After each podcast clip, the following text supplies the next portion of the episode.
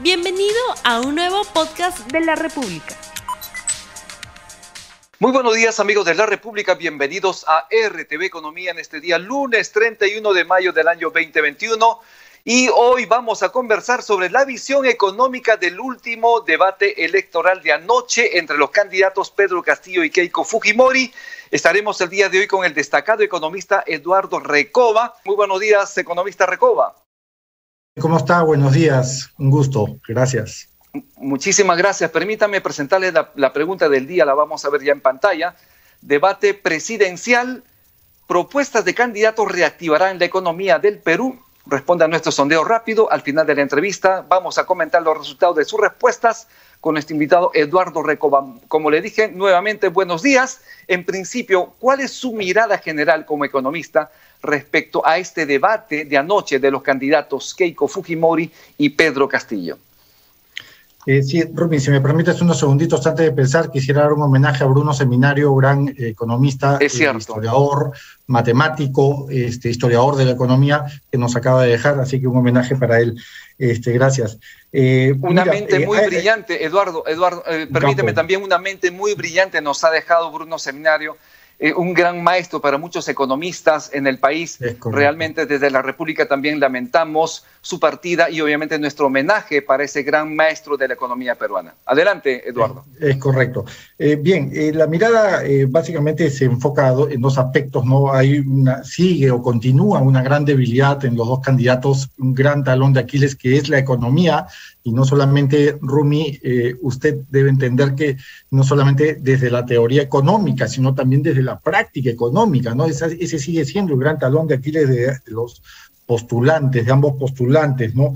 Y también, evidentemente, los datos, ¿no? Los datos, no solamente el dato duro, ¿no? De ambos postulantes, ¿no? De la candidata y del candidato, eh, y, pero también la trazabilidad del dato, ¿no? Si es que se puede seguir ese dato. Y la segunda mirada que podemos darle a esta situación tiene que ver con eh, ah, quizás con lo positivo, ¿no? Que es hablar ya cada vez más de impuestos, eh, quizás hablar de eh, PYME, MIPE, ¿no? que componen el 98% de las empresas, organizaciones empresariales en el Perú. Y lo segundo, eh, que es positivo, que se saluda, es ya de una vez deslindar de ciertos pánicos o de ciertos temores o de ciertos miedos. ¿no? Yo creo que... Fundamentalmente ¿no? Yo creo que ahí en primera reacción podemos dibujar, sí. Así es. Sí, sí. Fundamentalmente eh, eso, eh, precisamente aliviar ese pánico, ese miedo a tomar una decisión para este próximo domingo 6 de junio. Pero a modo de resumen de lo dicho ayer por Castillo, señaló que para una mejor reactivación económica es esencial avanzar rápido con la vacunación. Además, él ha enfatizado que no se les va a quitar los ahorros previsionales a los afiliados, ya que es propiedad privada y sin embargo señaló que no se permitirá más abuso por parte de la AFP y ONP. Además, que va a impulsar la economía popular de mercado con igualdad de oportunidades. Hasta aquí me quedo. ¿Qué opinión tiene usted en principio de, esta, de esto señalado por el candidato Castillo ayer en la noche? Hay que saludar que en todo caso eh, de los dos candidatos fue el único que mencionó el tema de la vacunación. Corríjame, eh, Rumi, pero me parece que fue el único, ¿no? Y que en función a ello él iba a ir trazando, o en función a ello él ha trazado una suerte, una especie de estrategia económica, ¿no? Creo que eso fue eh, lo primero eh, que hay que señalar. Lo segundo, lo que hablaba hace un ratito, ¿no? Lo que decía de, ya de deslindar, desmantelar, desmontar, desbloquear pánicos innecesarios, temores. Yo creo que fue importante lo que dijo el candidato Castillo a propósito de los fondos previsionales, porque además no solamente mencionó, digamos, el tramo privado, sino también mencionó el tramo eh, digamos, nacional, ¿no? El Sistema Nacional de Pensiones. Con lo cual creo que son dos dimensiones que hay que tomar en cuenta y que se pueden leer y que se pueden saludar desde, desde, una plataforma económica y que no sonaron genéricas, que no sonaron de alguna manera, vamos a decirlo así, eh, este, eh, tibias o imprecisas, sino más bien aterrizaron, ¿no?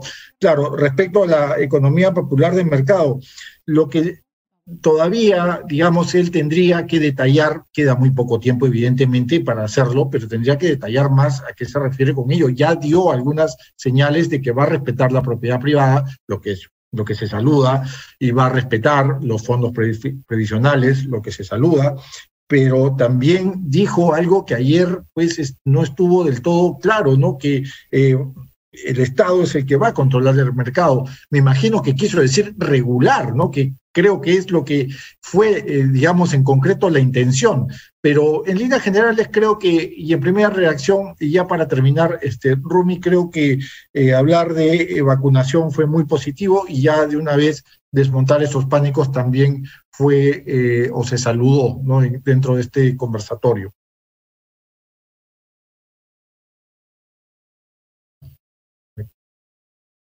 impuestos por dos años a los negocios que nazcan. Además, hizo una serie de eh, anuncios que implican obviamente gasto del erario nacional. En todo caso, no señaló cómo se va a financiar esto. Entre ellos, por ejemplo, entregar préstamos de hasta 10 mil soles a un millón de MIPES con un periodo de gracia de cinco años, cero impuestos a las empresas turísticas, la candidata además insistió en destinar el 40% del canon a las familias de las zonas extractivas, entre otras cosas más. Es decir, un rosario de ofrecimientos que implican además mucho dinero del fisco, que implica además, obviamente, el saber qué hacer, cómo se va a recurrir, cómo se va a cumplir con estos ofrecimientos de la caja fiscal. ¿Qué opina usted? A ver, la reflexión es la siguiente, ¿no? Todavía, eh, como dije al principio, el talón de Aquiles, y, eh, no, y no solamente para la candidata de, Fuerza Popular, también para el postulante de Perú Libre, este, sigue siendo la economía y sigue siendo el cómo y el cuánto, ¿no? Cuando la candidata, no sé, eh, creo que poco más si le faltó ofrecer el bono PlayStation para todos, ¿no? Porque en verdad fue una cosa increíble lo que ofreció ayer, ¿no? poco más y dijo, ya vamos a devolver el Huáscar vamos a sacarlo del puerto de Chile, de Talcahuano. Pero bueno, vamos al punto. Eh, creo que eh, es contradictorio, fue contradictorio el mensaje, porque si uno revisa el plan de gobierno de Fuerza Popular, va a encontrar que hay algo que es muy positivo, que es el combate contra la informalidad. Pero sin embargo encontramos licencias cero, eh, impuestos cero, ni siquiera estamos hablando de, generar un booster de impuestos, como, se dice en inglés, que son aquellos impuestos escalonados no a, la pequeña, mediana y, microempresa, sino se habló simplemente de impuestos ceros, y, pero no dijo por cuánto tiempo va a durar eso. Luego, el tema de las licencias, de los permisos, el tema del transporte, eh, ella prácticamente lo que ha dicho o lo que ha dicho fue darle pues una luz verde y nunca también este, usaba la frase a los transportistas, ¿no? que no saben de luz verde o de luz roja, ¿no? me refiero a los informales. ¿no? Entonces, esas, esos, o sea, por un lado, ella en el programa reafirma y se afirma en el tema de combatir la informalidad, ¿no? Y por otro lado, ella ayer dio esa impresión de que está acogiéndose un discurso antitécnico, no vamos a decir populachero, populista, demagógico, pero sí antitécnico respecto a la misma informalidad. ¿verdad? Entonces, ahora, lo del turismo, evidentemente, eso sí se saluda. Las cosas malas se critican, las cosas eh, positivas se saludan. El turismo es un sector que si bien es cierto, el Perú no explica su economía en el turismo, hay que ser sinceros, el Perú explica en un 60% su economía en minería, ¿no? a través de los despachos exportables. Bueno, el turismo es una actividad que genera encadenamientos y es muy importante, se saluda que haya mencionado eso. Y lo dicho, lo de los bonos 10.000, de los bonos X, Y, Z, la verdad es que no sabemos cuáles van a ser las partidas fiscales, no sabemos el nivel de conocimiento que tenga la candidata a propósito de las finanzas públicas, no sabemos si ella conoce el manejo del MEF, el manejo de gestión presupuestal, el manejo de la gestión pública y evidentemente qué políticas públicas de Estado va a implementar para, ese gasto, ¿no? Entonces, en resumidas cuentas, ahí dibujamos a, a Keiko Fujimori. Uno de los temores, uno de los temores que tienen las familias en el país y que, que ha sido impulsado desde el mismo Fujimorismo es este temor a que los precios del pan, del pollo crezcan.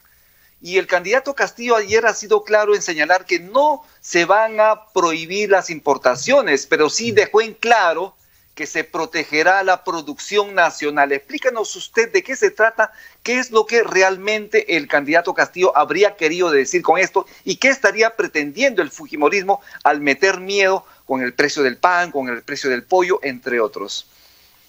A ver, eh, voy, a ser un poquito académico, me van a disculpar, pero es que, a ver, en los últimos 30, eh, 40 años se ha hablado mucho de los beneficios que trajo la globalización. En realidad la globalización lo único que ha traído ha sido el eh, cierre de los mercados internos. El golpe o el impacto en negativo, la externalidad negativa, como decimos los economistas, en los mercados internos. al favorecer mercados externos, macro mercados externos, donde descansa la gran empresa importadora, exportadora de alimentos y bebidas, donde descansa la gran corporación importadora, exportadora de alimentos y bebidas, los chiquitos, las unidades familiares, agrícolas y ganaderas han quedado relegadas. Y eso lo podemos ver en las estadísticas. Eduardo Segarra, que es un investigador, un economista agrícola muy, muy este, acertado, lo dijo en muchos artículos de Noticias Ser, habló de que, por ejemplo, siete de cada diez productos de los que usted come, Rumi, en su mesa, acá Eduardo Recoba en su mesa, cada siete, el 70% vienen del campo y del campo chico. Ahora, eso por un lado, ¿no? Entonces es importante aclarar de que los mercados pequeños son claves y son críticos dentro de la canasta básica familiar. Ahora, lo que dijo la candidata de Fuerza Popular en realidad es, un, es quizás no es muy trazable desde el dato, ¿verdad? El precio del trigo está